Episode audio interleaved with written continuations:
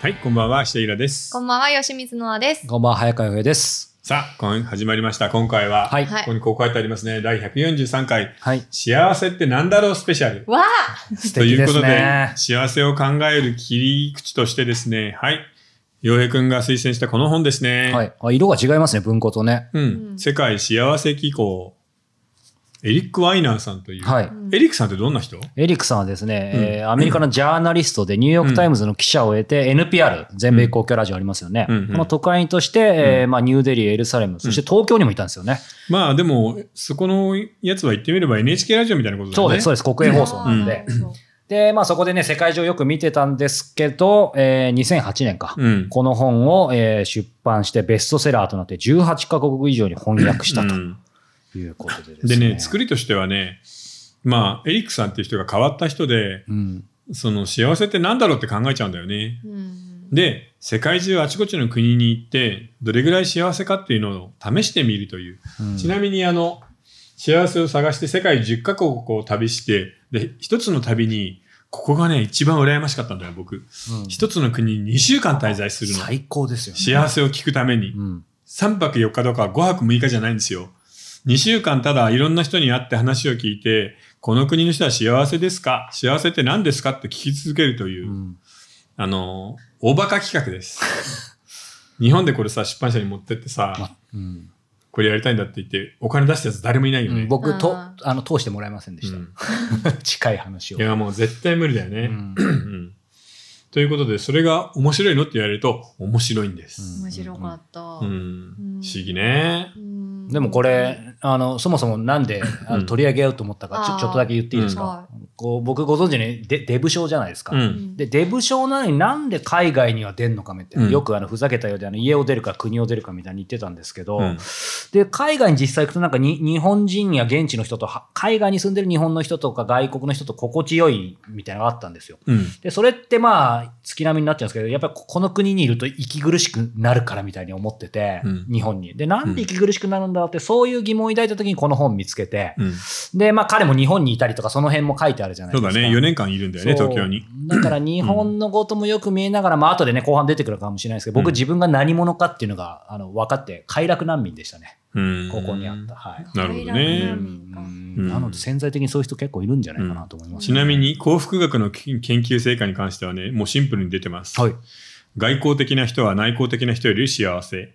うん楽観的な人は悲観的な人より幸せ。うん。えー結婚している人は未婚者より幸せ。うん。うん。共和党支持者は民主党支持者より幸せ。うんこれ面白いよね。ああ、面白いです ね。自己満足度が高いんだね、自己満だから。うん。えーっと、セックスにアクティブな人、性生活に積極的な人はそうでない人より幸せ。うん。だんでも女性と男性で幸福度の強さには差はない。うん面白いね。うんうんううんうんん。で、これがね、もう平野さん多分大好きだろう な。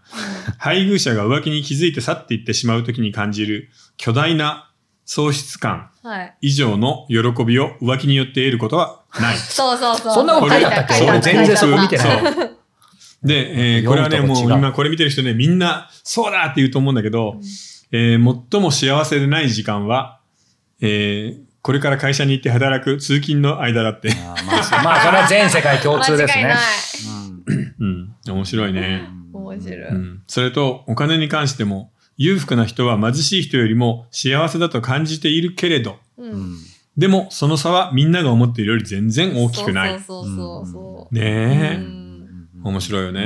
本当お金ってなんだろうな、本当考えちゃうよ 考ね。えちゃう。幸せ、自分のし、でも自分って幸せかなとかっていうのも考えちゃ何ったし。点 ?10 点満点で。これ、いいですかマジでマジでいいですうかんマジで9点ですね。おえーこれちょっと批判を覚悟で。 9お前死ねよとか言われるかもしれないけど、9点ですかね。えなおさんは私6ぐら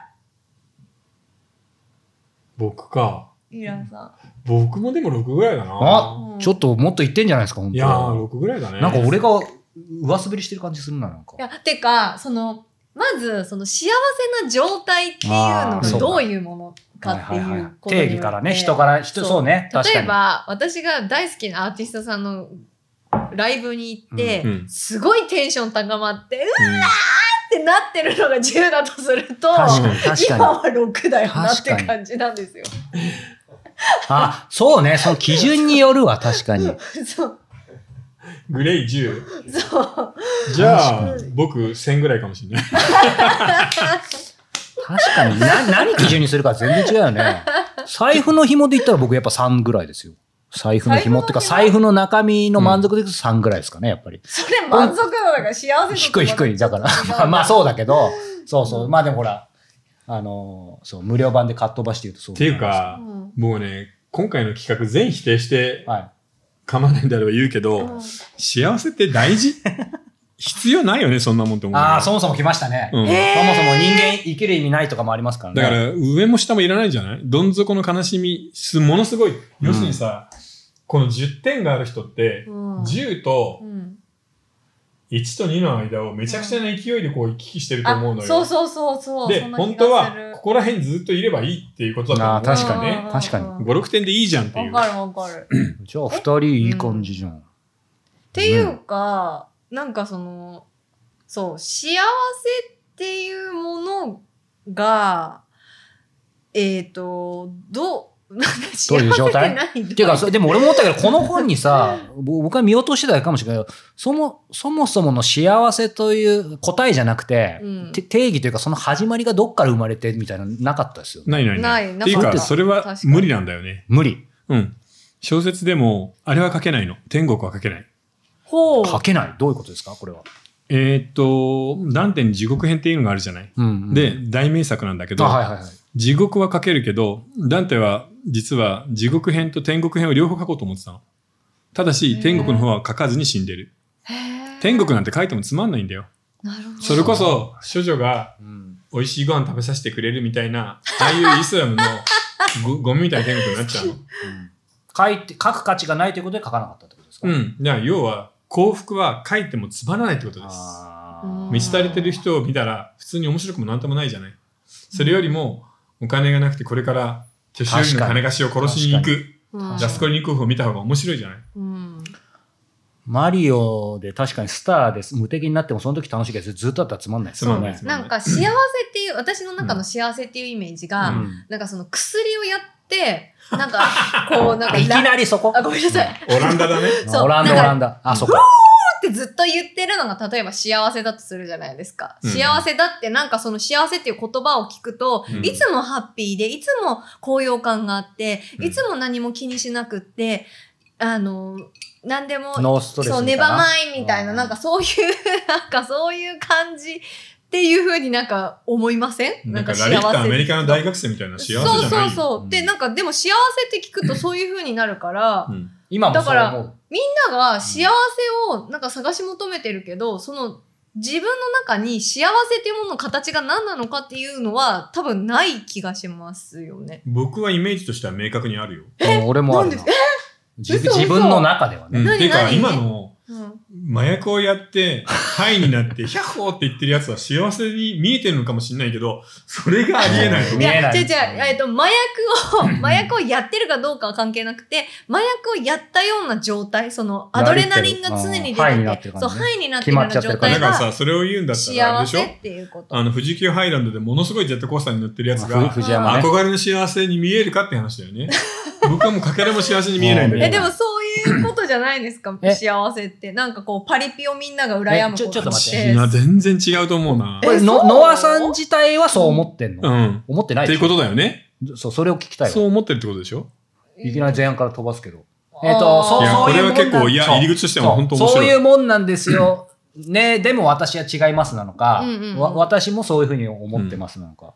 ちょっとここは大事ですね。うんあでも多分、自分がそういうふうに思ってたと思う、多そ分。っか。じゃあなんか、タトゥーとか入れて地元のクラブでバカ飲みして いる。全然そのイメージないけどな。そうちょっともうちょっと勉強してください。じゃあ、ラッパーとかは、本当説明幸せそうだなってまだ多分憧れて説明が足りた。てない。、という か、その、あの、なん幸せイコール、うんその、悩みとか失敗とか挫折とか、暗い感情、負の感情から全て解き放たれた状態っていうのが幸せな状態だっていうことをうん。思ってた。幸せな状態っていうのは。なるほどねうんだから、うんえー負の感情を感じるっていうことは、それは不幸なこと。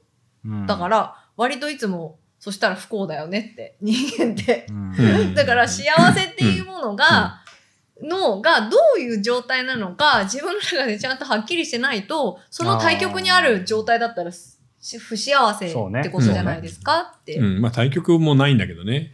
いううんえ、洋話。平君の幸せのイメージは何僕は、まあ、ちょっと抽象的に今自分で自分の人生の、あの、ハンドルを握ってるか否かだけですね。なるほど。自由があ、ー実際その通りに行くかどうかは別として、うん仕事でも、その、私生活でそも、う、ね。イニシアチブ取って、まあ、うん結果は、自分で選択ができるっていうそ状結果態、ね。は、あの、コントロールできないほんでらあれですけどものすごい幅があるね。なるほど。僕は、うんえー十分にできた日だね。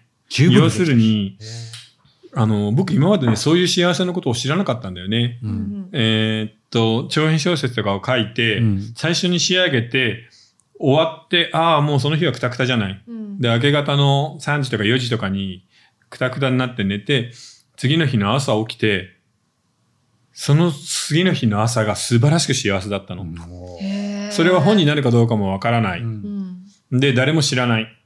基本的に僕は小説を書いてることはう。んでも、朝起きた時に、笑いながら目が覚めたんだよね。へーあものすデごいビュー前。デビュー前。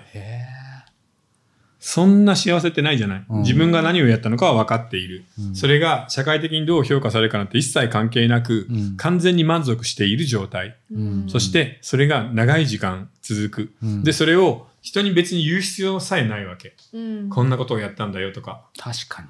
誰かと分け合うこともないし、でも別に誰からも何ももらわなくても十分幸せ。ううん、ん一人です静かにこう満足できる。深い満足感っていうのかあすげえわな。かる。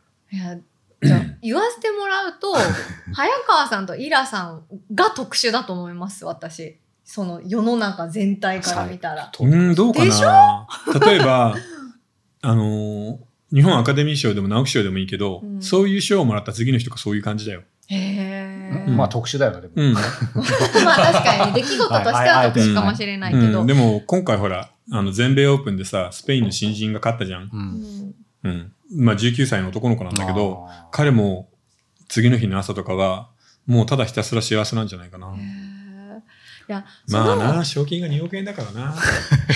うんそ、れすごい。 うん幸せっていうものが明確に描けてる人はもう幸せだから分かってるわけじゃないですか、うんうんうんその明確に、うんうんだから今自分がその状態になかったとしてもその幸せな状態を描けるってことはもうその人は多分幸せなんですよそこまでたどり着ける、うんそうだね。うん今、うんノアさんが言ったやつって、あのーアメリカの子供たちがさ、ラッパーの MV とか見て、うんものすごい金のチェーンして、うんうんあの、お尻とか胸とか丸出しの女の子が何人も寄ってきてて、うん黄色いフェラーリの前で踊り狂ってる絵を見て、これが幸せだって、うんアメリカの国民の下半分のやつがみんなそう思うじゃん。うんうんその状態だと思う。でもそれは確かにみんなの本当に足りていない人の憧れの幸せだようね。んでもそいつらは幸せじゃないことはみんな僕たちは知ってるじゃ。うんうんんうんでもどうどうだろうなんか面白いね今回ね面白いなんかあのっていうか、う全く考えたね切り口だったんでびっくりしあた。うんそうか素晴。らだしいからラッパーになるんだうんみんなと思ったよ。ー確かになうんなんうかんあのふじ持論になっちゃうけどさっきのほらそのえっ、とイライラさんの話じゃないけど、自分がその幸せを最初に感じた時なんかさほら今ノアさん的にもイラさんは早川さんはみたいに言ったけどさうんお俺からするとそのやっぱ幸せってさっきのなんか表面的なことじゃなくてやっぱその状態だと思ってて、うんあの、きまあ、さっきけ経済満足度は3なんだけど、うん別に今もあのそれは変わってないんだけど、最初にやっぱりこの、ほら、会社で鳴かず飛ばずだった時、インタビューの仕事をな内緒で始めた時に、それやってもさ、当たり前だけど1円にもならないわ,、うんわけよ。うんで、なんかい家ももう奥さんが子供生まれそうで会社もやばいみたいな。ううんだけど、ちょっと真面目な話になっちゃうんだけど、なんか、あのもう深夜までそのインタビューを会社に内緒で編集してやって寝不足になってもうさっきのイラさんのじゃないんですけどすげえ満足感だねでうん次の日また通勤で死にそうになっていくんだけどうんだからね誰かが言ってたんだけどけどやっぱ頼まれてもいないのにお金を払ってでもなんかちょっと自己啓発っぽくて嫌なんだ けど、うんお金を払ってでもやる。それに報酬とか見返りが何にもなくても、やるものに出会えたら、それは幸せかなってのはちょっと思う、そうだね。うんまあ言ってみれば、本当に深い魂の満足度みたいなものが上がっちゃうとう、ん。もうなかなかだよねう。ん、そう。それが本当に日々の生活で、介護の仕事で満足できる人もいれば、そうそう本を売るので満足する人もいるし、うん中には、あれってすごいと思わないなんで飲すか食の人たち。うんうんうんあんな厳しい仕事やってもごちそうさまって言われるだけで満足じゃん。うんで、全然儲かんないじゃん。うん、いや本当薄利多売ですよね、うんやっぱりそう考えると、なんかあるよね。うん要するに、外面的な基準、経済的なものだけでない、にうん心の満足度みたいなのが。うん日本人ってでもそこが一番の問題なんじゃないかな。日本の企業ってやっぱやりがい搾取ってうん。言うから、そう、そこのところを付け込んでくるんだようね。んだからやっぱ奉仕の精神がやっぱ基基準としてお高いんじゃないベーですスかがあるよ日ね本人うっんてうんそうだけどなんかそこにつけ込んであのただ働きじゃないけど、なんか会社に尽くすことがあなたの幸せですみたいななんかのを植え付けているそうね企業うんのまあ、その辺はものすごい引っかかるよトね。ップの人たちのやり方は本当にちょっと引っかかってるから。ただそういうトップの人たちも若い頃ずっとそれを仕込まれてるからね、うん要するに、うんうんあの自分以外は全て捧げろと、うんうんうんううんんいや難しいな本当に難しいけど面白いですねうん。うでんでもなんかその今早川さんとイラさんの話聞いてて私のがその状態幸せな状態っていうことだけで言うと、なんかこういう場は結構私は結構幸せな気持ちになる、ああがたうん満足度うんがイコール幸せかどうかわかんないけどそうねでも、うん本当に種類がたくさんないこれうんめちゃうまいなっていうの食べた時も幸せじゃん、幸普通にね であのー 気持ちがちゃんと通じ合っているエッチも幸せじゃん幸せ幸せでそういうのってあの終わった後も幸せが続くじゃん、うんうん、うん、エッチしてる最中は盛り上がるだけじゃなく、うんその後も次の日も幸せっていうのになるからうん、うんある種なんか余韻が長く持つものは幸せかもねあー確かに、さっきさ、日野さんがさ、役やってラリって言って、それはその時幸せだけど、うんそれ続かないからそね。う刹那的ですよねう。うんんあの、覚醒剤ってその後ものすごいダウンするんで。うんうんうんうんそっか前そっかその継続どのぐらいその幸せの時間に浸ってられるかっていうのも、うんちょっと幸せのこの数字が変わる、うんそうそうそう要因かもしれないだからそれに関しても言ってるよね。うん麻薬に関しては、使用中はものすごく上がるけど、幸せうのんふメーターが。はいうん終わった後のマイナス度がものすごく大きいんで、プラスマイナスではマイナスになってしまうと。うんうんうんうんで、しかもどんどん耐性がついて、大量に必要になってくるしう、んっていうなるほど、な割とね、そうですうえんねでも今イラさんが言ったように、うんそのセックスうんで心の筋合ったセックスをして幸せになれる人もいれば、うんそれがなんか不幸になっちゃう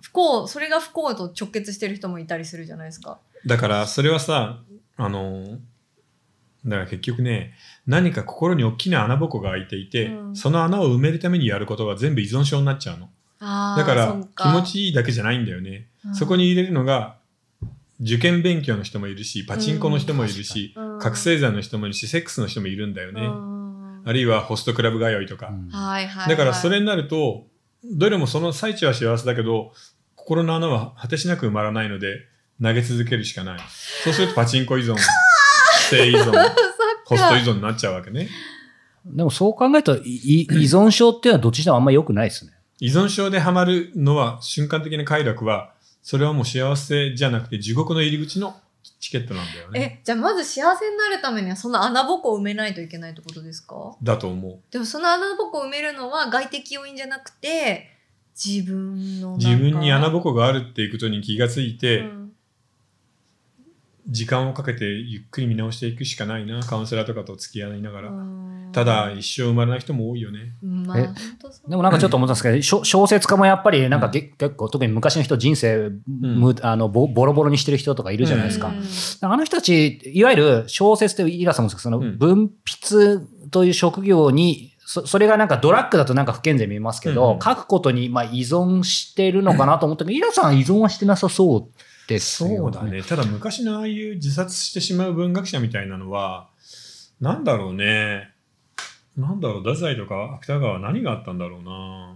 ものすごく才能はあったんだけど、その、ものを作りながら幸せであったことはないような気がするんだよね。ですよねそっ。なんか画家とかもそうだけいやど不、思議なんかほうん他の人生、要はその一個に傾倒しすぎて、うん他の日常生活全部がなんか、こ荒廃してるみたいな人多いっすよ。多いし多分やっぱり心の病をどっかに抱えてたんじゃないかなうん。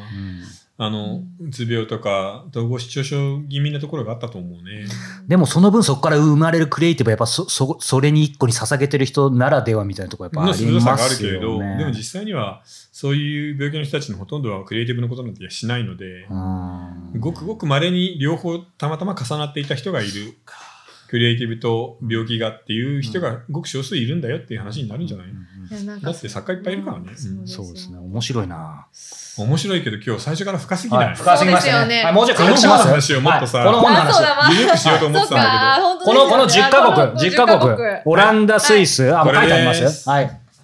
あ、すいません。書いて、やっぱね、書いてくれてたんこだれね。ね、これね、あの、あれです。あ僕見まがすか読んだところ、えー彼がつけるのは、オランダ丸だったよね。そうですね。あそんなこと書いてありました。スイス三角だったようね。うんん。堅苦しくて辛い。はいはい。ブータン丸。っていうか、ブブーータンタン丸二重丸う。うんん。カタカターールル、バツ。アイスランド、丸、丸。丸じゃないですか。モルドバ、バツ。バツう。んタイタイどうだと丸三三が角三角でしょう。ね。イギリス、三角。三角だ三な。角丸ではなかったう。なんインド。どう丸。丸に近い三角そうね、丸三角の中間ぐらいかな。で、アメリカが三角だね三。角うんこんな感じなんですよ。はい。でもこの中で本当に一番の衝撃は、うん僕はね、カタールだったな。か、同じく。うん。同じくみんなそうじゃないですか私もこのえこの三角がやっぱこの連続が印象に残ってる、こう四カ国ちなみにカタールっていう国は、えー国民の20%しかカタール人はいません。ね。あとは すごいですよね全員出稼ぎで、その人たちが働いて、だからカタールに行って買い物をするってさ、例えばカタールでセブンイレブンに行くじゃない。うんベンツとかロールスロイスに乗っうて、ん行くと、店の前に出てずーっとクラクションを鳴らしてればいいの、本を。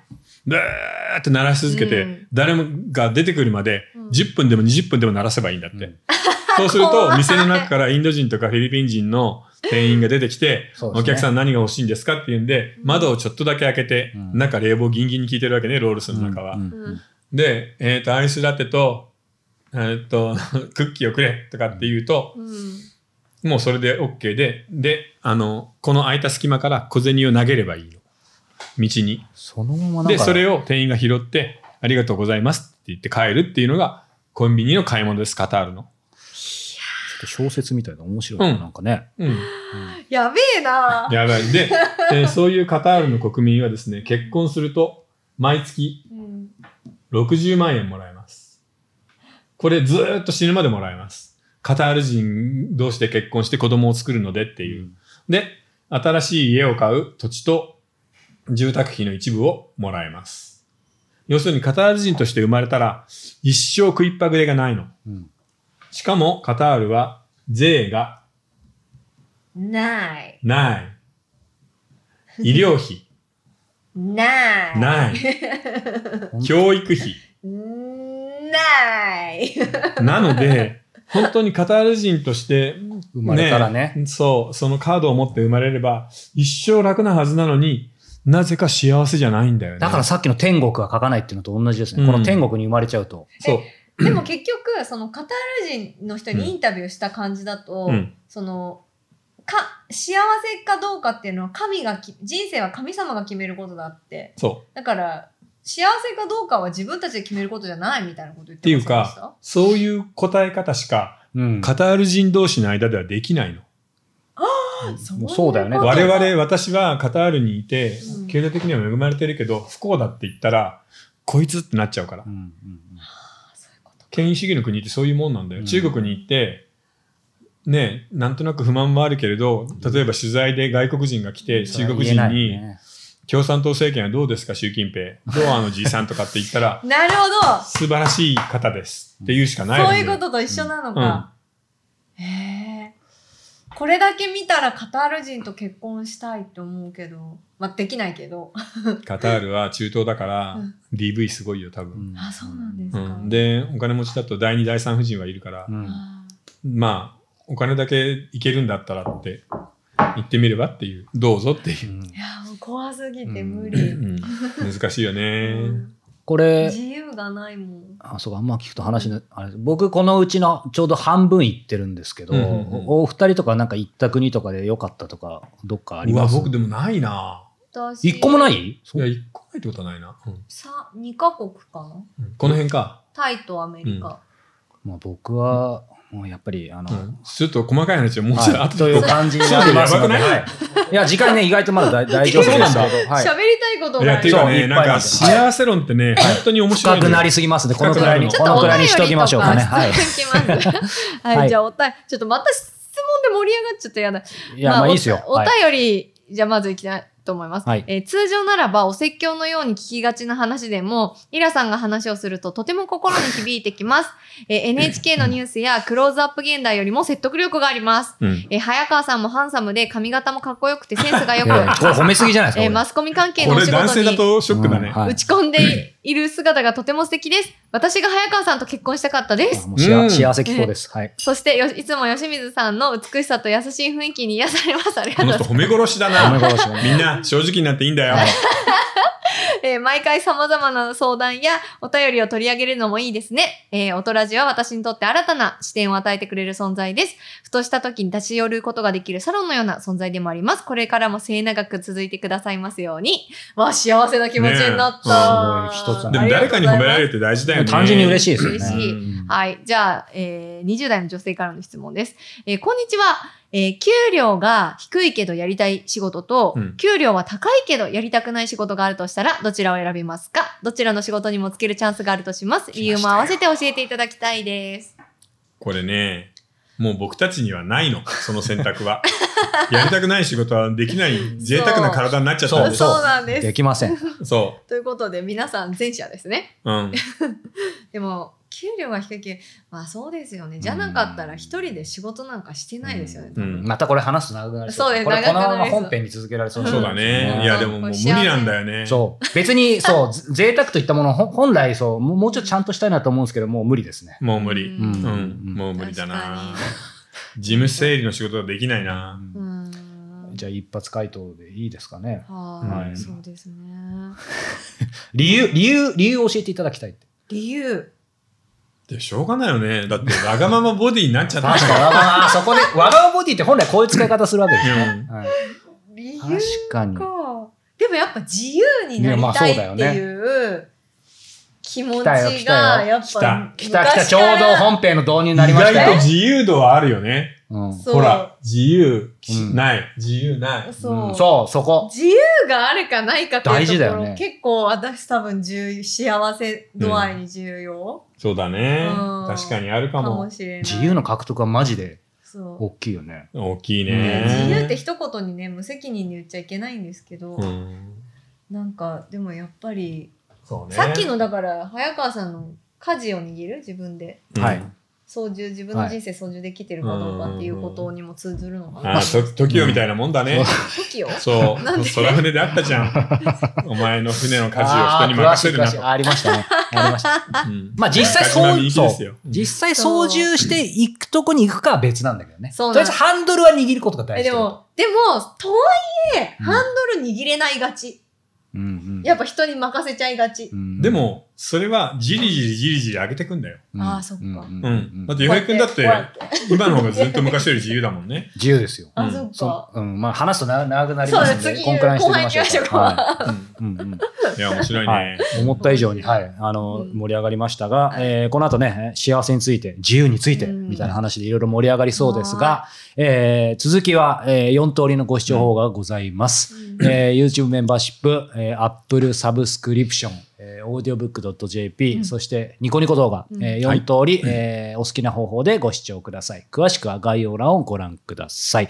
それでは後ほど。はい。